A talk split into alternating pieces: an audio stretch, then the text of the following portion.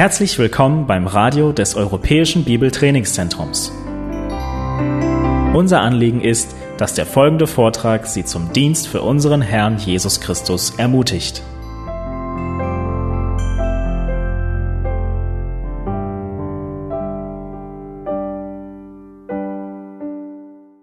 Ein Teil meiner Grundausbildung beim Militär war es, vertraut zu werden mit dem Gesetz beim Militär.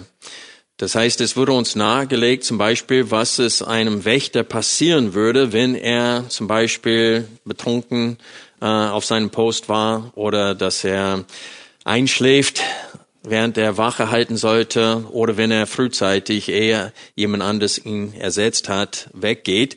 Und in Kriegszeiten ist es die Todesstrafe in, in, mindestens in den Vereinigten Staaten. Ich weiß nicht, wie es hier in Deutschland ist, aber ich denke, zur Zeit Hitler war es bestimmt die Todesstrafe dafür. Und der Grund dafür ist, ist, dass das eine wichtige Aufgabe ist, Wache zu halten.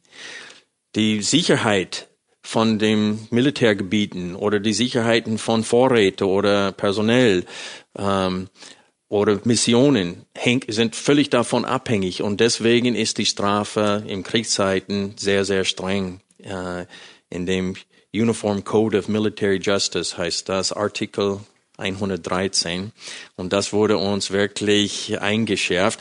Und ich weiß noch, als ich Soldat war, ich musste den ganzen Tag arbeiten und dann abends hatte ich das Glück gehabt, dass ich auch Wache halten dürfte und die ganze Nacht. Und ich hatte nicht vorher geschlafen, ich war todmüde und ich habe mir ständig eingeredet, bloß nicht einschlafen. Weil selbst in Zeiten, wo es kein Krieg ist, droht die Strafe von äh, Haft mehrere Jahrzehnten äh, dafür, dass man einschläft, während man Wache hält. Also wenn Sie wirklich das ernst nehmen wollen, bist du wirklich dran. Und wie gesagt, es gibt einen Grund, warum wir äh, diese Aufgabe zu wachen beim Militär ernst nehmen sollen. Und das ist, weil wenn Wächter ihre Aufgaben nicht gewissenhaft ausführen, dann geben sie den Feind Raum zu wirken. Und das Gleiche gilt für das geistliche Leben von einzelnen Christen, aber auch für Ortsgemeinden. Wenn wir nicht Wache halten, dann werden wir ähm, äh, auf schlechten Wegen gehen und wir werden abirren von dem Herrn. Deswegen ermahnen die Schreiber des Neuen Testaments sehr oft zum Schluss ihren Briefen, Sie betonen, seid wach, wachet, seid nüchtern und so weiter, seid stark. Und sie ermahnen die Christen, etwas zu tun, damit sie fest im Glauben sind und auch bleiben.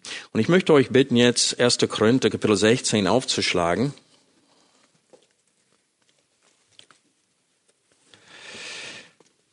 Wir lesen die Verse 13 und 14. Ich hatte euch letzten Sonntag gesagt, dass ich mich dafür entschieden hatte, anstatt viele kleine Predigten zu halten über Kapitel 16, weil es mehrere Themen hier gibt, dass ich äh, mich für zwei Predigten entschieden habe. Well, das hat sich wieder geändert zu drei Predigten. Gucken wir, ob es zu vier, ob es vier wird.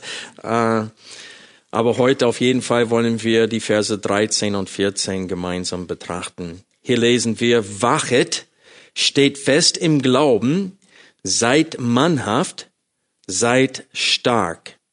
Alles bei euch geschehe in Liebe.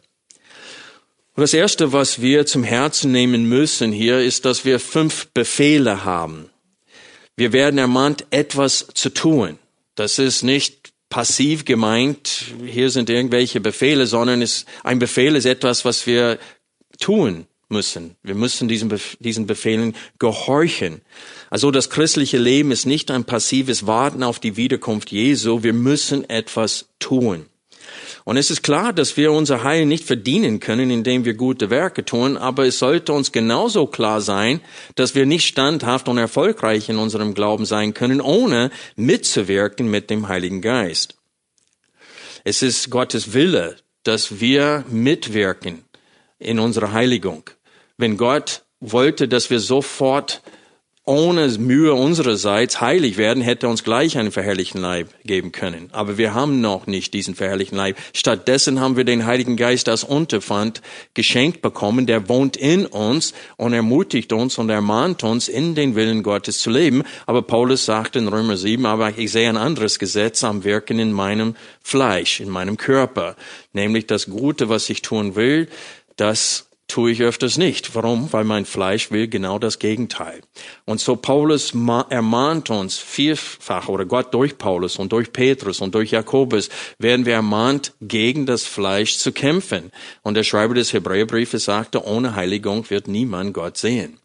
Und es heißt, dass wenn es diese gewisse Früchte in unserem Leben nicht gibt, dann müssen wir unserem Glauben in Frage stellen. Und so, es muss uns klar sein, dass Gott erst dann verherrlicht wird, wenn wir auf seine Hilfe richtig reagieren, wenn wir seine Angebote annehmen, wenn wir mitwirken, so dass wir Tag für Tag stärker werden, so dass wir Tag für Tag mehr und mehr in das Bild Jesu Christi verwandelt werden. Und bis wir eines Tages sterben und beim Herrn sind oder wir bei der Wiederkunft Christi einen verherrlichten Leib bekommen, müssen wir gegen die sündigen Begehren unseres Fleisches kämpfen. Und Gott ist uns gegenüber treu, indem er uns alles schenkt, was wir dazu nötig haben, um erfolgreich in diesem Vorhaben zu sein. Aber Gott will, dass wir etwas tun, so dass wir fest im Glauben sind. Gott will, dass wir etwas tun, damit wir stark sind. Und Gott will, dass wir durch das Gehorchen seiner Befehle uns ihn nahen und lernen in seiner Kraft siegreich zu sein im Alltag.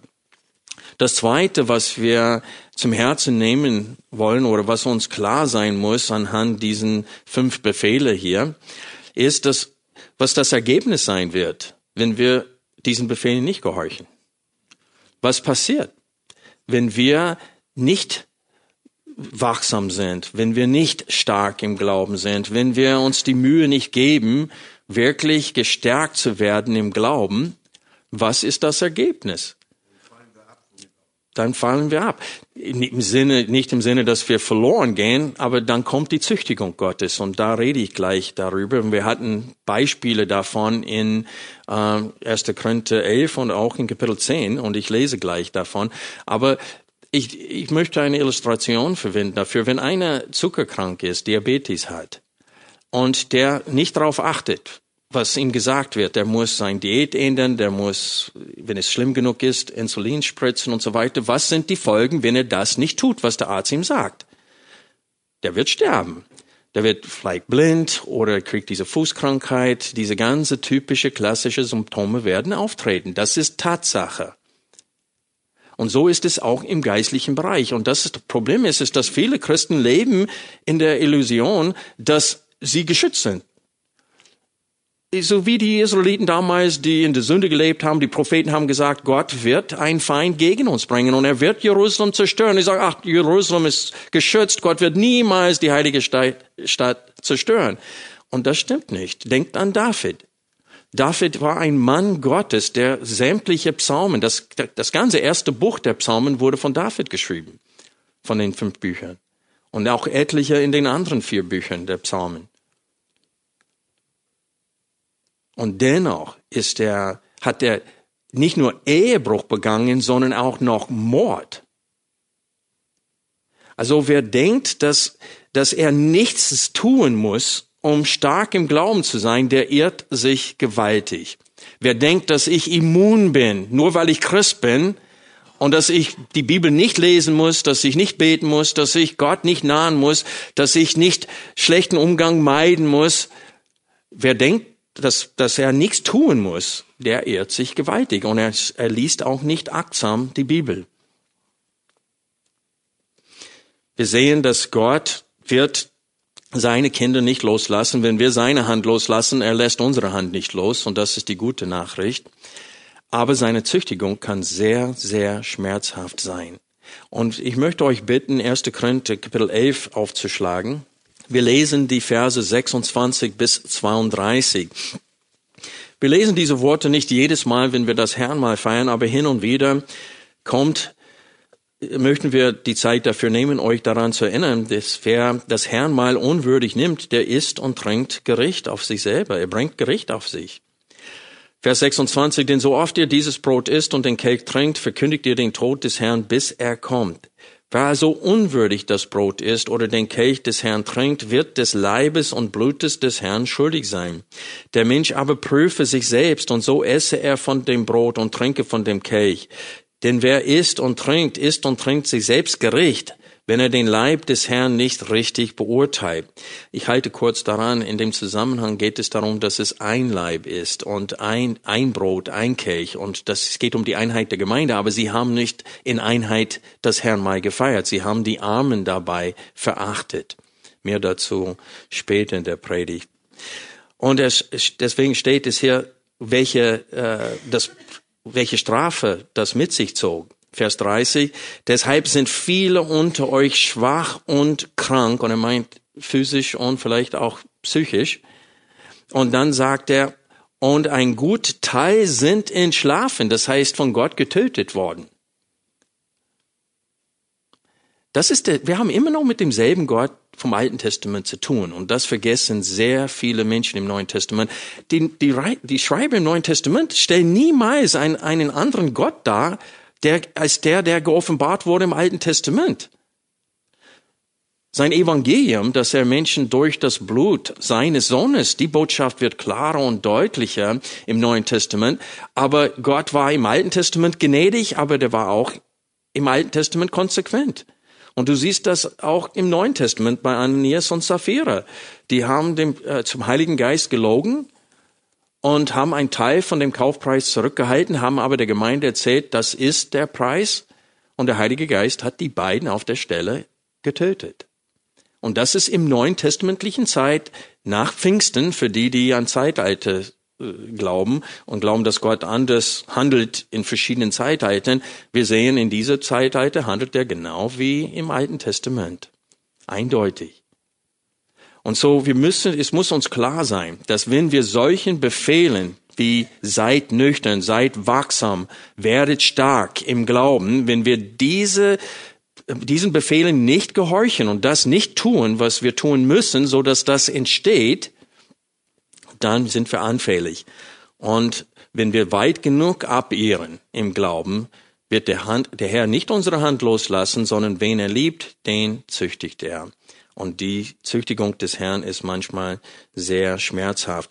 Wir lesen in 1. Korinther 10, Vers 21 und 22, Paulus in dem Zusammenhang, dass manchen hatten ein sehr starkes Gewissen und meinten, es ist okay, Götzenopferfleisch zu essen. Und Paulus ermahnt sie und sagt, ihr könnt nicht des Herrn Kelch trinken und der Dämonenkelch. Ihr könnt nicht am Tisch des Herrn teilnehmen und am Tisch der Dämonen. Oder wollen wir den Herrn zur Eifersucht reizen? Sind wir etwas stärker als er?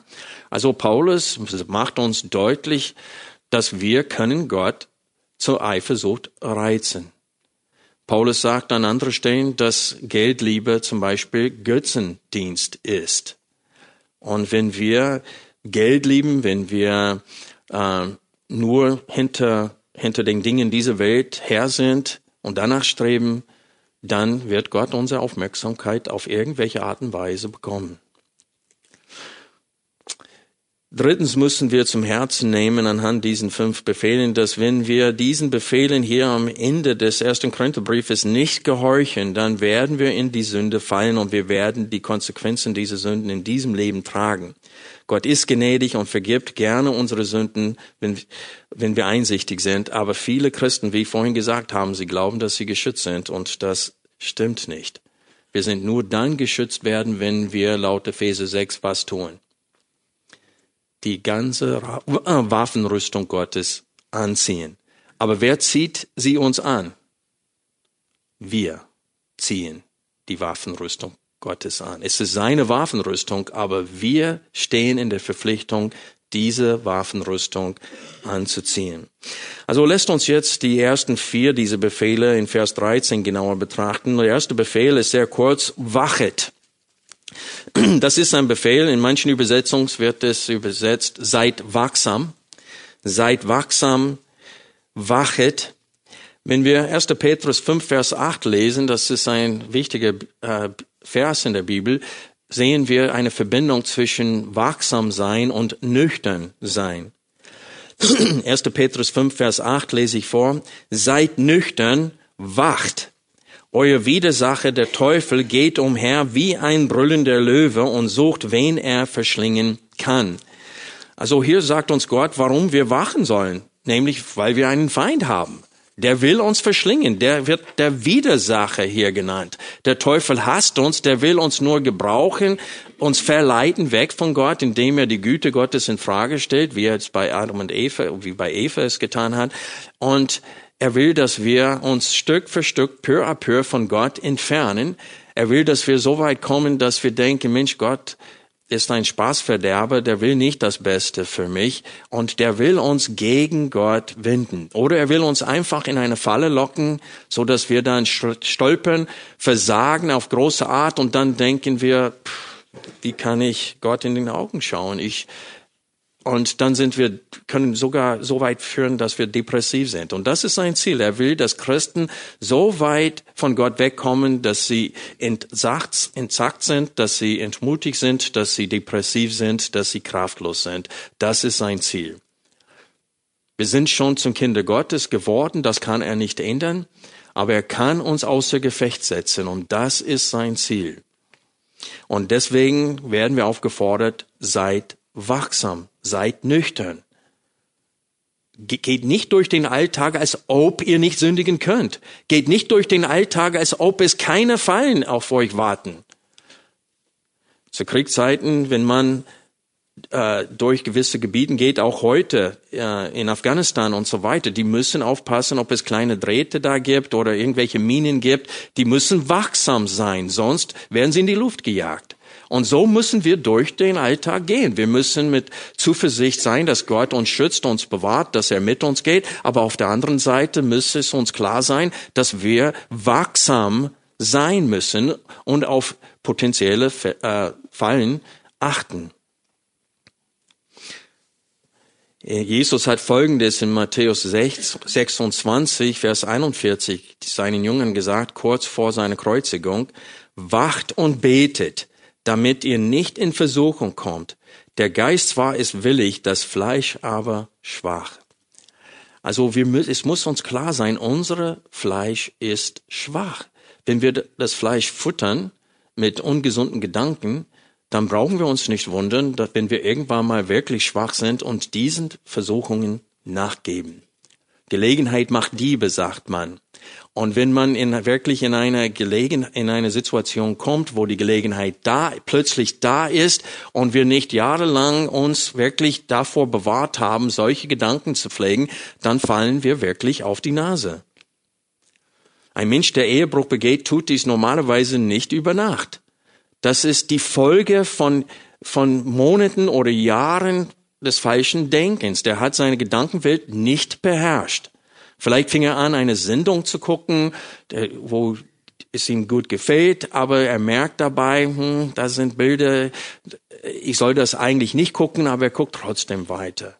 Und dann geht's weiter und weiter und dann auf der Arbeit, da ist eine Frau, die ist ihm sympathisch oder er geht auf Kur und da lernt er jemanden kennenlernen, der ihm sympathisch ist und dann pflegt er, er hütet seine Gedanken. Jesus, Paulus sagte, wir nehmen jeden Gedanken gefangen und wir bringen ihn unter den Gehorsam Christi. Und wenn wir das nicht jeden Tag neu tun, ganz bewusst, dann sind wir anfällig. Und irgendwann mal fangen wir an, sogar sündhaftiges Verhalten zu rechtfertigen. Und dann fallen wir wirklich wie David voll auf die Nase und sündigen auf große Art. Deswegen ermahnt Gott uns heute, wachsam zu sein. Wir sollen nicht naiv sein, indem wir denken, mir passiert sowas nicht. Du kannst und wirst in die Sünde fallen, wenn du nicht jeden Gedanken gefangen nimmst und ihn unter den Gehorsam Christi bringst. Das heißt, dass du deine Gedankenwelt ständig beherrschen musst. Und auch wenn wir zu dem fünften Befehl kommen, nämlich alles geschehe in Liebe, das kannst du auch, diesem Befehl kannst du auch nicht gehorchen, ohne deine Gedankenwelt zu beherrschen. Sonst machst du deinen Ehepartner dir zum Feind, indem diese kleinen Dinge, die dich irritieren, da, da konzentrierst du dich darauf und, und schaukelst das hoch, äh, hoch im, im Gedanken und, und du, du, du lässt dich verleiten durch deine Gedankenwelt. Also das ganze christliche Leben ist von unserer Gedankenwelt abhängig. Und so deswegen sagt Jesus, wacht und betet, damit ihr nicht in Versuchung kommt. Kurz vor seiner Kreuzigung hat Jesus mehrere Gleichnisse erzählt und ich nenne sie die Seid bereit Gleichnisse.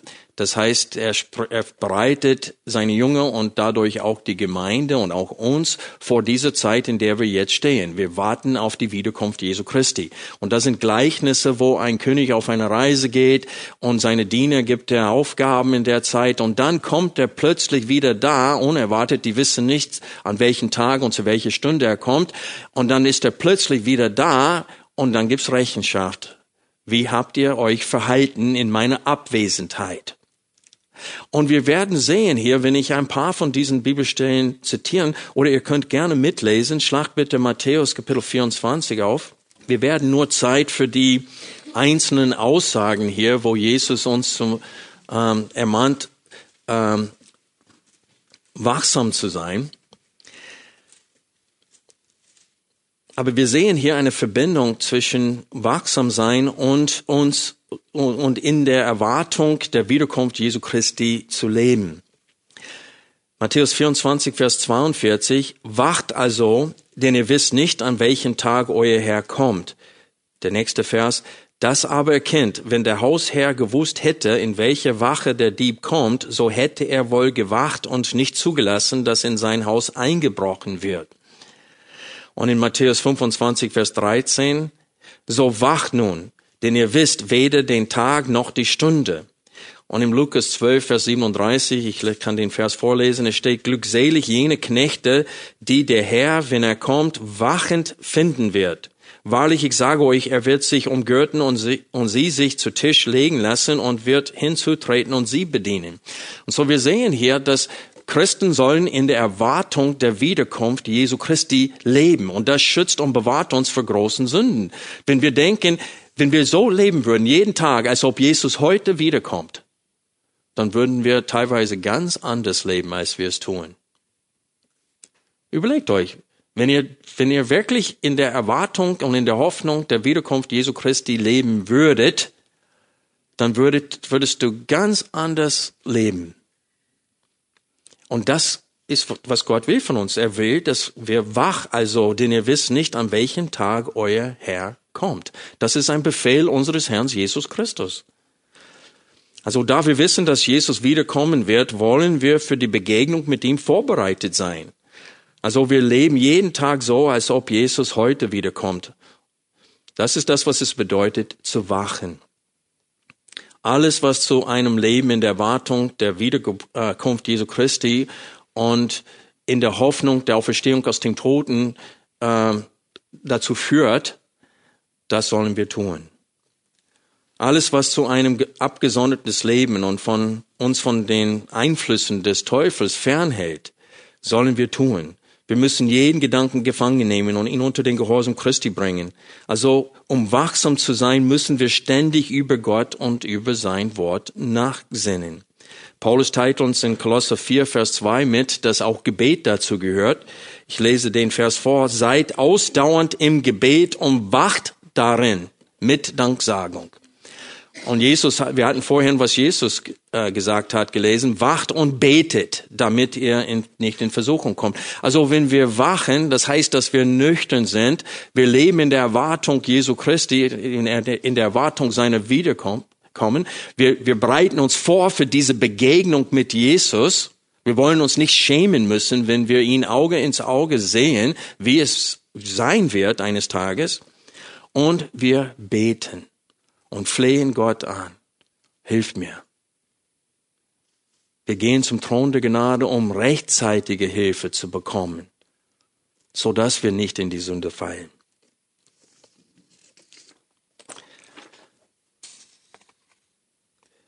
Wenn wir wissen, dass Jesus bald wiederkommt, dann leben wir im Licht seiner Wiederkunft und wir sagen wie Paulus in wenn wir 1. Korinther 16, Vers 22 aufschlagen, sagen wir Maranatha.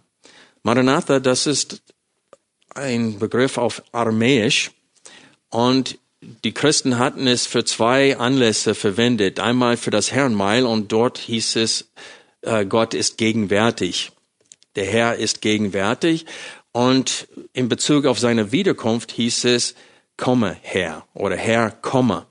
Und das ist, was wir in Offenbarung 22 lesen. Und so, ich glaube, dass Paulus das hier verwendet im Sinne von komme Herr Jesus. Komm. Maranatha.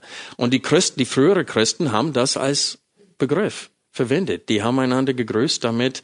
Die haben diese, das war ein bedeutsamer Begriff für sie, dieses aramäische Wort Maranatha. Und die lebten in der Hoffnung, dass Jesus bald wiederkommt. Und das müssen wir lernen zu pflegen, sonst können wir dem Befehl seid wachsam nicht gehorchen. Das Leben in der Erwartung der Wiederkunft Jesu Christi ist auch, wie wir im Glauben feststehen sollen. Und das ist der zweite Befehl hier in Vers 13. Steht fest im Glauben. Und der Begriff feststehen ist an sich leicht zu begreifen, dennoch sollen wir uns Gedanken darüber machen, was heißt es, festzustehen im Glauben. Ich verstehe diesen Befehl so, dass wir durch ein ständiges Nachsinnen über den Inhalt unseres Glaubens in unserem Glauben äh, an Jesus gefestigt werden. Das heißt, der Begriff Glaube wird als Verb und als Nomen in der Schrift verwendet. Als Nomen, das heißt, wir sollen äh, den wahren Glauben bewahren. Da geht es um den Inhalt des Glaubens. Das heißt, unser Glaubensbekenntnis. Das heißt, die Wahrheiten, woran wir glauben. Das ist der Glaube. Das Glauben, das ist, was wir tun. Wir glauben und vertrauen Gott, dass sein Wort Wahrheit ist. Und so ich glaube, wenn er sagt, dass wir hier feststehen in Glauben sollen, dass es geht um unserem Glaubensbekenntnis. In den Wahrheiten, in der Wahrheit sollt ihr feststehen, indem ihr fest an diesen Wahrheiten glaubt, ohne dabei zu zweifeln. Das, was ist das Gegenteil von Feststehen in der Schrift? Wenn es steht, steht fest im Glauben, damit was nicht passiert. Fallen. Fallen ist das Gegenteil. Wir sehen das auch in dem 1. Korintherbrief in Kapitel 10, in den Versen 11 bis 13. In Kapitel 10, Paulus beantwortet immer noch die Frage, ob Christen Götzenopferfleisch essen dürfen oder nicht. Und in dem ersten Teil geht er darauf ein, dass sie eine Hand, sie lieblos miteinander umgehen, indem die, die ein starkes Gewissen haben, wissen, dass es eigentlich keine andere Götzen gibt. Es gibt nur den einen Gott. Die hatten kein Problem damit, Götzenopferfleisch zu essen. Aber die, die ein schwaches Gewissen hatten, hatten sie verleitet, gegen ihr Gewissen zu handeln. Und das war lieblos. Aber in dem zweiten Teil warnt er sie, vor dem Essen von Götzenopferfleisch, indem er sagt, dass sie Gott dadurch zum Eifersucht reizen können. Und er sagte, die sollen etwas aus der Geschichte ihrer ähm, Vätern lernen. Und dann führt Paulus in 1. Korinther 10, 1 bis 10 auf, diese böse Dinge, die die Israeliten in der Wüste getan hatten. Und das Ergebnis war, dass Gott sie auch hingestreckt hatte in der Wüste. Und dann ab Vers 11 lesen wir, alles dies aber wieder vor jenen als Vorbild und ist geschrieben worden zur Ermahnung für uns, über die das Ende der Zeitalter gekommen ist. Also er sagte, das, was im Alten Testament geschrieben steht über die Geschichte Israels, wie Gott sich geoffenbart hat in der Geschichte Israels, das ist niedergeschrieben worden, damit wir was daraus lernen. Und in dem Zusammenhang heißt es, wir sollen uns nicht so verhalten wie Israel. Wir sollen nicht murren und unzufrieden sein und meckern gegen Gott, wie sie es getan haben, indem sie Gott auf die Probe gestellt hatten. Wir sollen nicht Unzucht treiben, wie sie es taten. Wir sollen nicht Götzendienst treiben, wie sie es taten. Und er sagte, alles, was im Alten Testament geschehen ist, wurde niedergeschrieben, damit wir in der jetzigen Zeit was daraus lernen. Und Vers 12 kommt es. Daher, wer zu stehen meint, sehe zu, dass er nicht was? Falle. Also fallen ist das Gegenteil vom Feststehen. Wer feststeht, der fällt nicht. Aber wenn du wankelst, wenn du anfängst, zu, äh, nicht mehr festzustehen, dann bist du anfällig und wirst fallen. Und wir lesen weiter in Vers 13, keine Versuchung hat euch ergriffen als nur eine menschliche. Gott aber ist treu, der nicht zulassen wird, dass ihr über euer Vermögen versucht werdet, sondern mit der Versuchung auch den Ausgang schaffen wird, so dass ihr sie ertragen könnt. Also diese drei Verse bilden einen Teil der Antwort des Paulus, wie gesagt, über äh, das, die Teilnahme am Götzenopferfleisch. Und Paulus will sagen, dass die, äh, die Götzendienst fliehen sollen und dass sie sich fernhalten sollen. Und hier ist eine wichtige, weil wir, weil wir versuchen heute uns zu fragen, was heißt es zu wachen? Was heißt es stark zu sein? Wie werde ich stark? Es reicht nicht einfach zu lesen, seid stark. Wir müssen uns Gedanken darüber machen, was heißt es stark zu sein? Wie werde ich stark? Was kann ich tun, damit ich stark werde? Das ist die Frage, womit, wir uns beschäftigen heute. Und wir sehen hier, dass wir zwei Dinge tun müssen anhand von 1. Korinther 10. Wir müssen meiden die Sünde meiden. Wir, wir müssen von der Kante fer, uns fernhalten. Es gibt viele Leute, die lebensmüde sind, die, die kriegen so einen Reiz, so ein High davon, wenn sie auf Klippen stehen und so nah an der Ecke kommen und so, sie flirten mit dem Tod. Und die kriegen wirklich einen Adrenalinschuss dadurch und das ist für sie sind süchtig danach. Aber das sollte nicht der Fall bei uns sein. Wir sollen nicht an der Kante des Willens Gottes sein. Wir sollen uns voll in der Mitte seines Willens aufhalten. Und das ist wichtig für uns zu verstehen. Haltet euch fern von diesen Dingen, sagt Paulus. Auch wenn es theoretisch keine Sünde ist, Götzenopferfleisch zu essen, dennoch, warum willst du flirten? Warum willst du Gott zur Eifersucht reißen? Warum spielst du mit der Sünde? Und deswegen sollte für uns etwas Sünde sein, das zur Sünde führen könnte. Wir sollen uns fernhalten von den Dingen und sagen, well, technisch ist es keine Sünde, aber wir sollen uns fernhalten davon, weil es könnte zur Sünde führen. Und so wir sehen hier, dass Paulus ihnen warnt und sagt, Gott gibt einen Ausweg. Und Freunde, ich sage euch, manchmal ist der Ausweg, äh, dass wir gar nicht uns in solchen Versuchungen selber bringen. Als ich Soldat war, stationiert auf den Philippinen, äh, Longapo, da waren Prostituierten überall, selbst am Tag, am hellen Tag um 11 Uhr, 12 Uhr, wenn du rausging, die fingen an, mich zu massieren, überall direkt auf der Straße. Ich ging nicht mal vom Militärstützpunkt, die ersten zwei Wochen ging ich nicht mal raus, ich hatte Angst dass ich in die Sünde fallen würde. Und dann ging ich raus und ich hatte meine große Bibel, die war in der Größe, hatte ich sie so getragen, wie eine, wie, wie kleine Kinder haben so eine kleine Decke, die sie mit sich rumschleppen. So habe ich meine Bibel mit mir rumgeschleppt und äh, dann fingen sie an. Ich, zu, ich habe sogar gelernt zu sagen, Oyoko, Oyoko. Das heißt, ich, ich mach das nicht, ich mach das nicht, lass das. Und und dann fing ich an, das Evangelium. Dann habe ich die Bibel aufgeschlagen, fing an, das Evangelium zu verkündigen. Dann sind sie weggegangen. Aber manchmal haben sie gesagt, ich sage, ich bin Christ. Die haben gesagt, wir auch. Ich sage, das ist nicht das, was ich unter dem Begriff Christ verstehe. Aber der Punkt ist, ist, dass die wollten, dass ich in das Gebäude reingehe und die haben versucht, mich zu überreden, mit ihnen von der Straße da reinzugehen. Und ich wusste, dass der Ausweg ist, dass ich gar nicht da reingehe. Dass ich mich auf solche Gefahren nicht mal reinlasse. Und das ist das Problem. Wir, wir lassen uns auf solche Gefahren ein. Und wir sollen wahrnehmen, Gott ist treu. Die Versuchungen, die wir, die uns begegnen, sind alltäglich. Zum Beispiel das Altwerden oder Krankheiten oder ein Kind sterbt. Da kommen wir in der Versuchung zu denken, vielleicht ist Gott nicht so gut, wie er sich darstellt in der Schrift. Also die Versuchungen, die Glaubensproben, die wir erleben, die sind menschlich, die sind alltäglich, die gehören zum Alltag. Aber Gott ist treu. Er wird uns immer helfen, richtig zu denken und den Ausweg sehen, wie wir aus dieser Falle rauskommen können, damit wir was? Feststehen im Glauben. Damit wir die Glaubensprüfung bestehen. Und wir bewundern Christen, die wirklich ganz, ganz schwere Zeiten durchgehen. Vielleicht bekommen sie ein behindertes Kind, das sehr, sehr schwierig ist. Und wir sehen über im Laufe der Jahre, wie sie mit diesem Kind umgehen und wie sie Gottes Hilfe in Anspruch nehmen, wie sie das bewältigen. Und wir bewundern sie. Warum? Weil sie fest im Glauben sind. Ihr Glaube befähigt sie, richtig mit dieser Situation im Leben umzugehen. Und das ist das, was Gott uns durch den Apostel Paulus aufs Herz legen möchte, hier am Ende von 1. Korinther 16. Aber was kommt vor dem Fall, laut der Schrift? Hochmut. Und das ist unser Problem. Wir denken, das passiert mir nicht. Ich bin zu stark dafür.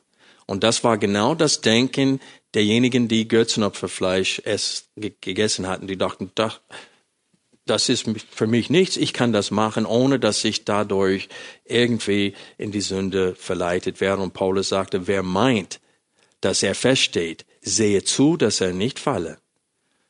Denn das ist Hochmut, das ist Arroganz und das ist Stolz. Und das kommt vor dem Fall.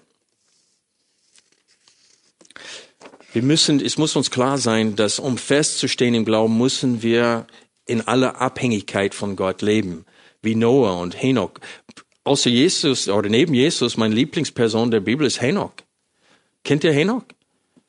Henoch war äh, vor dem Sintflut, vor der Sintflut und der wandelte mit Gott. Es steht 300 und so vielen Jahren und dann war er nicht mehr. Gott hat ihn einfach zu sich genommen, ohne dass er stirbt. Der wurde entrückt. Und ich dachte, wow, wir, wir müssen es nur 100 Jahre schaffen, mit Gott zu wandeln. Der hat über 300 Jahre mit Gott gewandelt. Und Gott selbst gibt Zeugnis, dass dieser Mann ihm gefallen hat. Und obwohl er einen sündigen Leib hat, genau wie wir.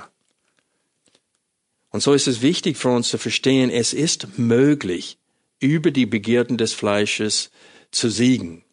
Aber nur wenn wir eng beim Herrn sind, nur wenn wir die Gemeinschaft mit Gott täglich pflegen, nur wenn wir uns ihm nahen im Gebet und im Lesen des Wortes, können wir stark sein. Darin wachen wir, wenn wir die, die Nähe zu Gott pflegen.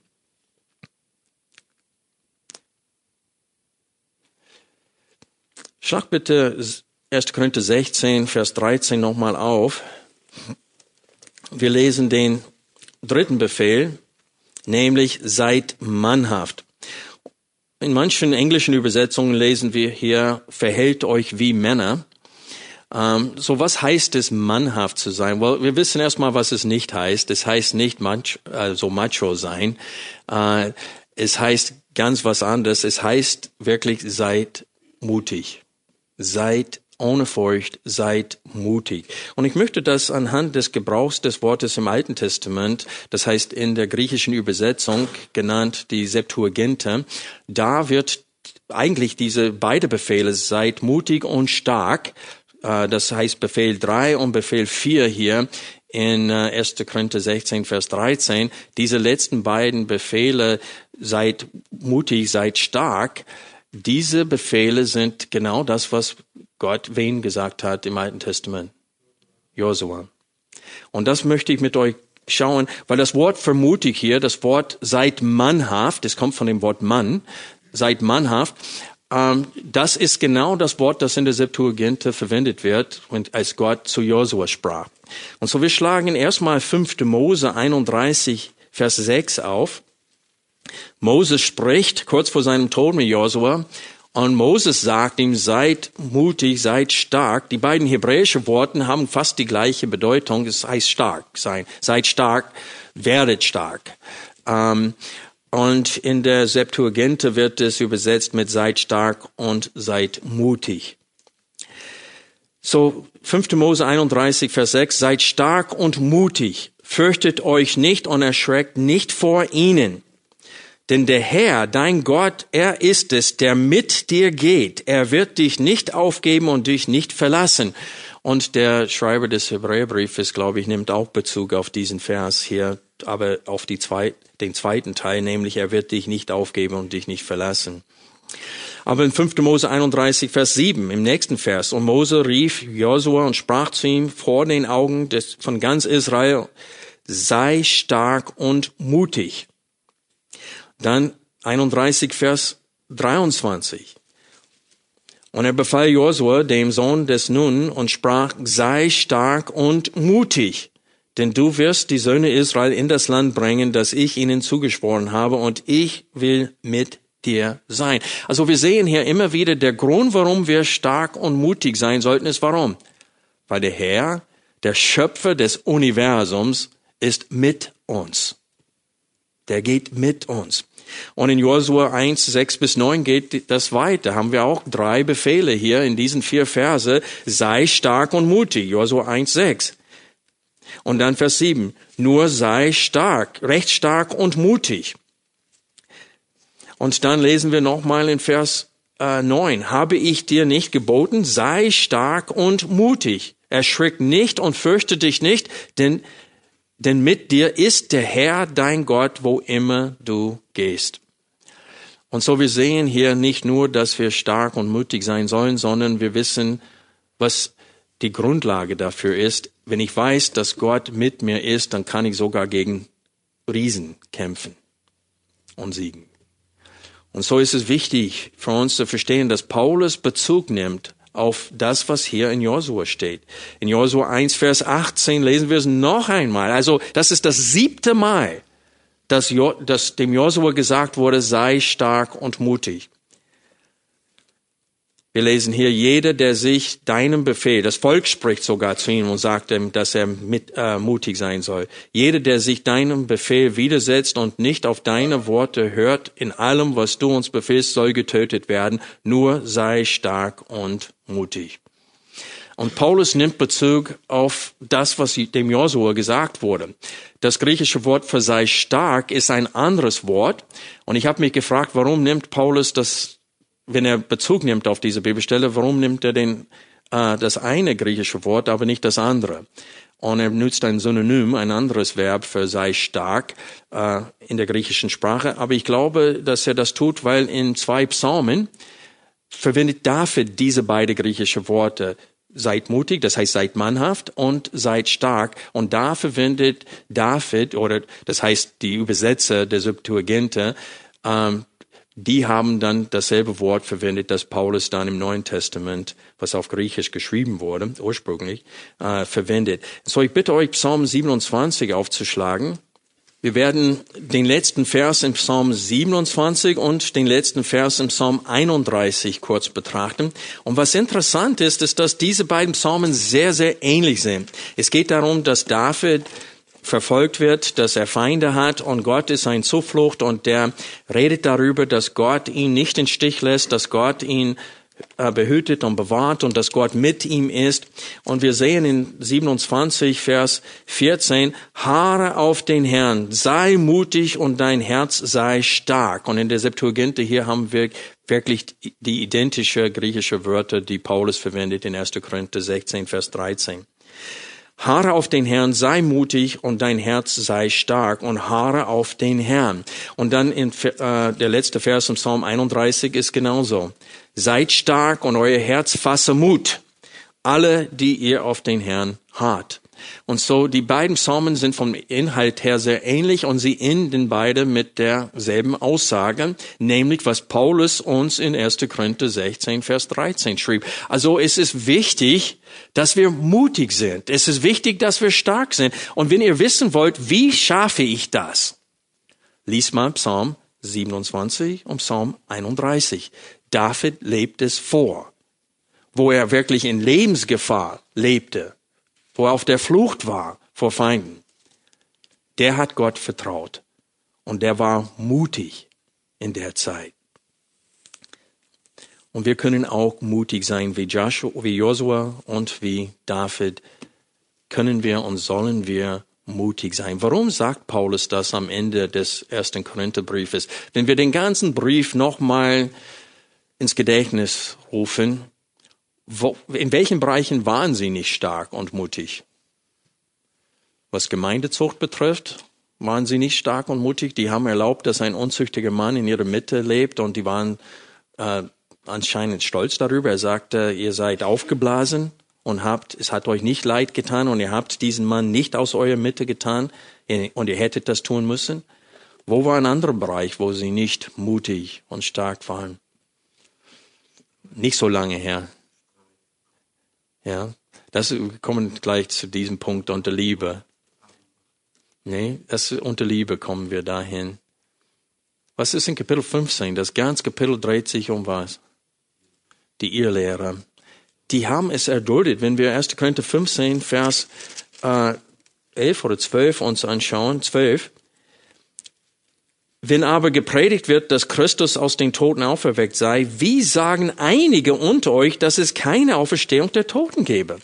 Also sie haben es erlaubt, dass es Menschen in ihrer Mitte gibt, die ein Grundstein des Evangeliums verleugnet haben.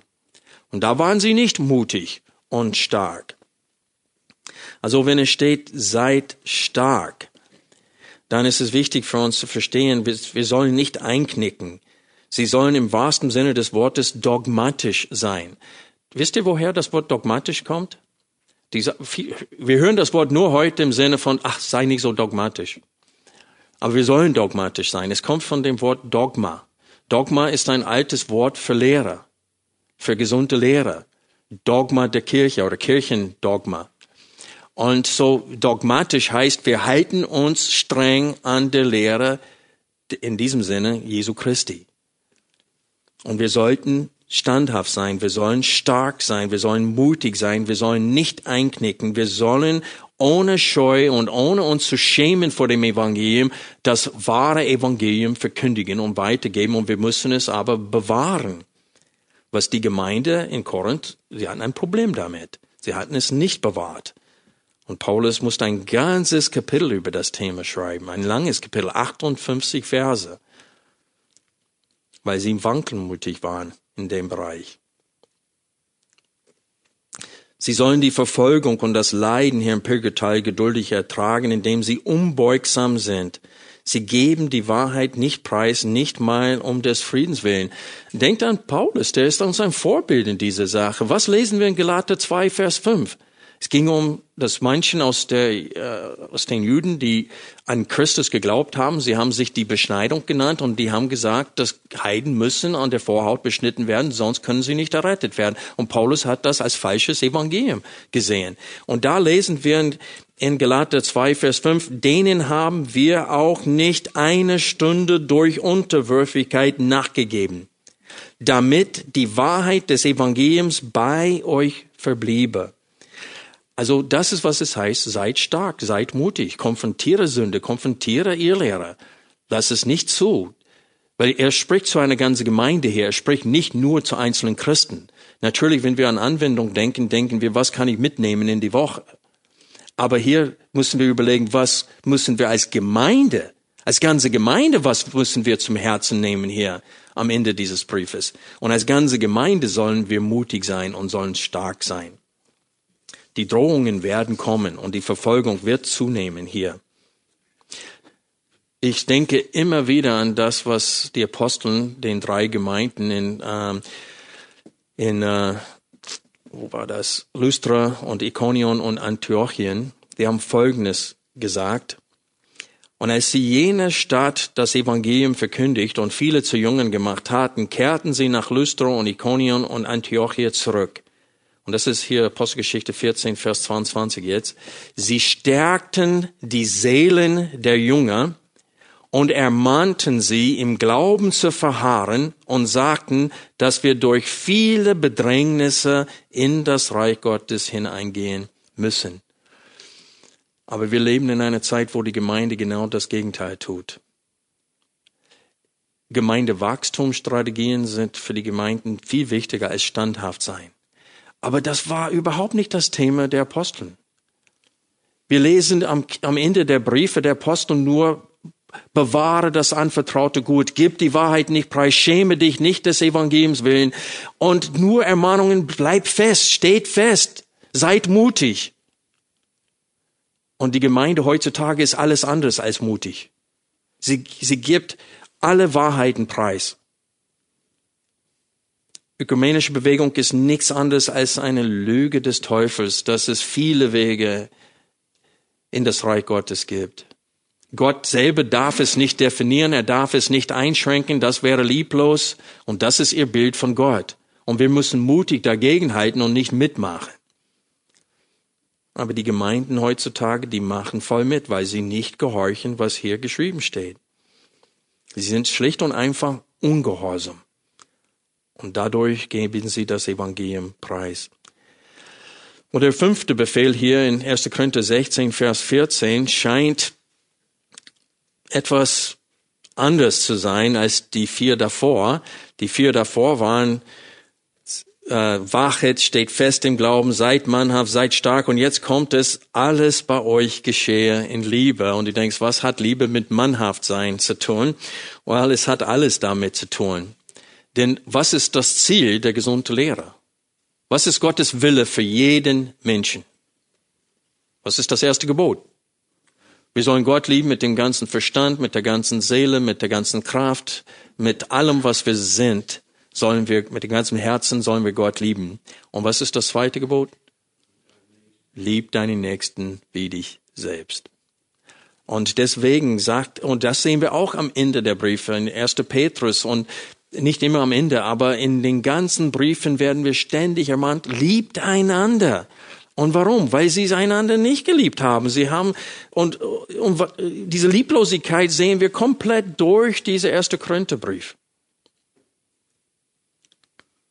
Und dann haben wir Kapitel 13, das Kapitel über die Liebe, wo die Liebe definiert wird. Und in dem Zusammenhang ging es darum, dass sie ihre Geistesgaben falsch angewandt haben. Die wollten alle in Sprachen reden, damit sie angeben konnten, damit sie sich selbst in, ins Lampenlicht, äh, Rampenlicht stellen konnten und Anerkennung gewinnen konnten. Und Paulus sagte, das ist absolut lieblos. Das, das dient nicht mal zur Erbauung.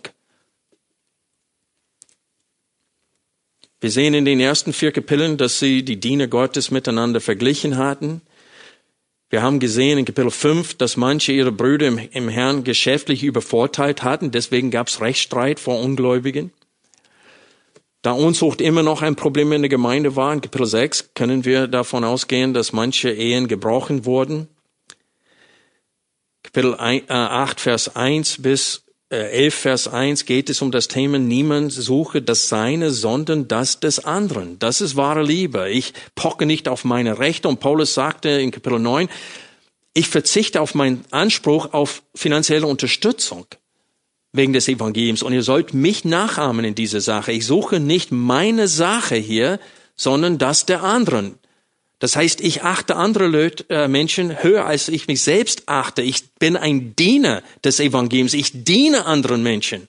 Und so sollte auch ihr sein. Aber sie haben auf ihre Rechte gepocht und haben anderen in die Irre geführt. Kapitel 11 haben wir gesehen, die haben die Armen, dass sie die Armen beim Herrn mal verachtet hatten. Und in den Kapitel 12 bis 14, wie ich vorhin gesagt habe, haben sie die Gnadengaben zur Selbstdarstellung verwendet, anstatt äh, in aller Liebe einander gegenseitig aufzubauen. Und ich möchte an dieser Stelle, wenn es steht hier, alles geschehen Liebe, ich möchte uns kurz daran erinnern, was die Liebe ist. Wir schlagen 1. Korinther 13 nochmal auf.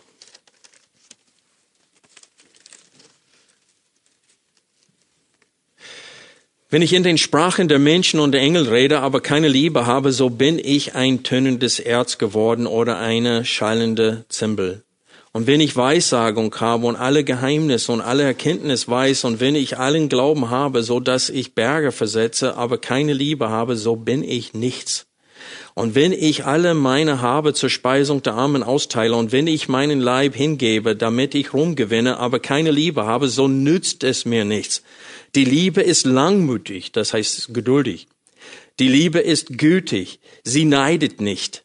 Die Liebe tut nicht groß, sie bläht sich nicht auf. Und wie oft haben wir das Wort gelesen in 1. Korintherbrief. Ihr seid aufgeblasen, ihr seid aufgeblasen, ihr seid aufgeblasen. Und er sagt hier, die Liebe bläht sich nicht auf. Sie lässt sich nicht erbittern, sie rechnet Böses nicht zu, sie freut sich nicht über die Ungerechtigkeit, sondern sie freut sich mit der Wahrheit. Sie erträgt alles, sie glaubt alles, sie hofft alles, sie erduldet alles. Die Liebe vergeht niemals. Und so ist es wichtig für uns zu verstehen, das Ziel aller Gebote, das Evangelium an sich, die ganze Gnadenlehre ist da, um uns zu ermahnen und zu ermutigen, in der Liebe zu wandeln.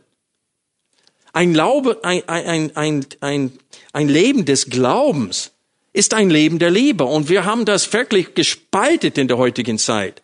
Wir haben systematische Theologie und praktische Theologie. Wir haben sie wirklich voneinander getrennt. Und das ist, das, ist der Bibel fremd, sowas. Du hast zwar die gesunde Lehre manchmal in den ersten Kapiteln wie Epheser 1 bis 3 und dann die Ermahnungen im Einklang mit dieser Lehre zu leben ab Kapitel 4 bis 6 und das gleiche hast du in den Römerbrief Römer 1 bis 11 ist die Verkündigung seines Evangeliums und ab Vers äh, Kapitel 12 geht es um was?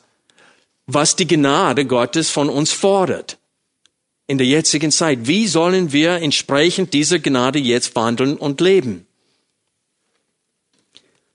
Und auch da in Römer 13 sagt Paulus, er zitiert die Bibelstelle, die häufig zitiert wird, die wird von Jesus zitiert, von Paulus zweimal zitiert, von Jakobus zitiert. Aus 3. Mose 19, Vers 18, liebe deinen Nächsten wie dich selbst. Und das ist als Zusammenfassung des Gesetzes, weil nachdem er die anderen zehn Geboten aufgezählt hatte, unter anderem Geboten in äh, 3. Mose 19, dann sagt er zusammenfassend, liebe deinen Nächsten wie dich selbst. Und Jakobus nennt das das königliche Gesetz. Paulus sagt in Galater 5, Vers 14, er sagte, äh, das gesamte Gesetz ist in einem Wort zusammengefasst, liebe deinen Nächsten wie dich selbst.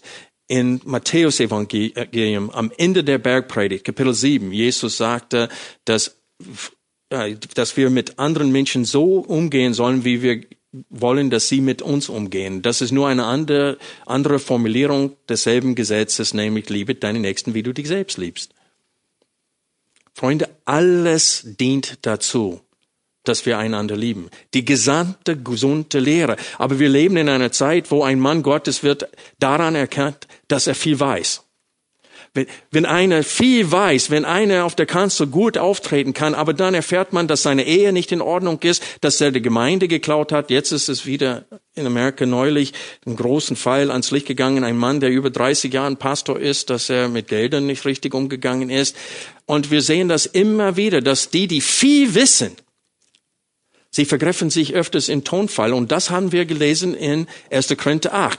Was steht da gleich am Anfang, wo Paulus die Frage mit Götzenopferfleisch ansprechen will? Wo, mit welcher Aussage beginnt er? Die Erkenntnis bläht auf, die Liebe baut auf. Und es sollte kein, keine Spaltung zwischen diesen beiden Sachen. Erkenntnis sollte zur Liebe führen. Und das ist wirklich, wir müssen uns alle prüfen, weil wir, wir, wir wachsen an Erkenntnis. Die Predigten sorgen dafür, dass ihr an Erkenntnis wächst. Aber wenn ihr die Predigten nicht umsetzt, dann seid ihr Hörer, aber nicht Täter des Wortes. Und wir wissen, dass vor 2000 Jahren das schon ein Problem unter uns Christen war. Denn Jakobus spricht das Thema an. Also Freunde, lasst uns die Ermahnungen am Ende dieses ersten Korintherbriefes zum Herzen nehmen.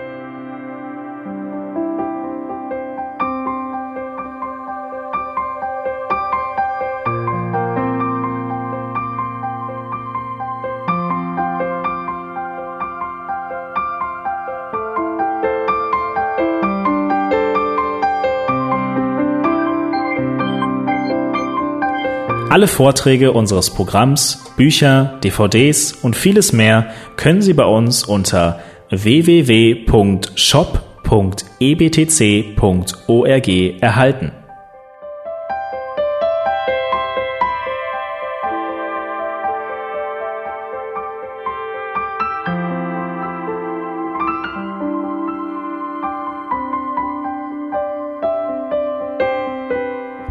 Radio Neue Hoffnung ist frei und ohne Werbung nur aufgrund Ihrer Spenden möglich.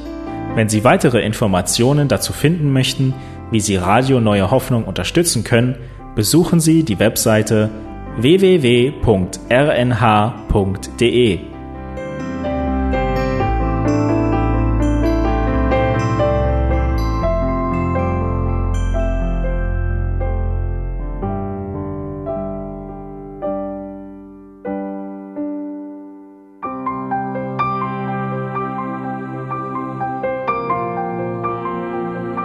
Die Sendezeiten des EBTCs sind Montag, Mittwoch, Freitag und Samstag jeweils von 10 bis 11 Uhr.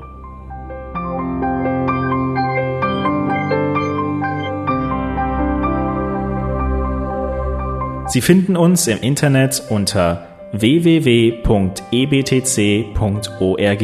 Eine E-Mail können Sie uns senden an radio.ebtc.org. Telefonisch erreichen Sie uns unter 0049 3060 988 610. Unsere Postanschrift lautet an der Schillingbrücke 4 in 10243 Berlin, Deutschland.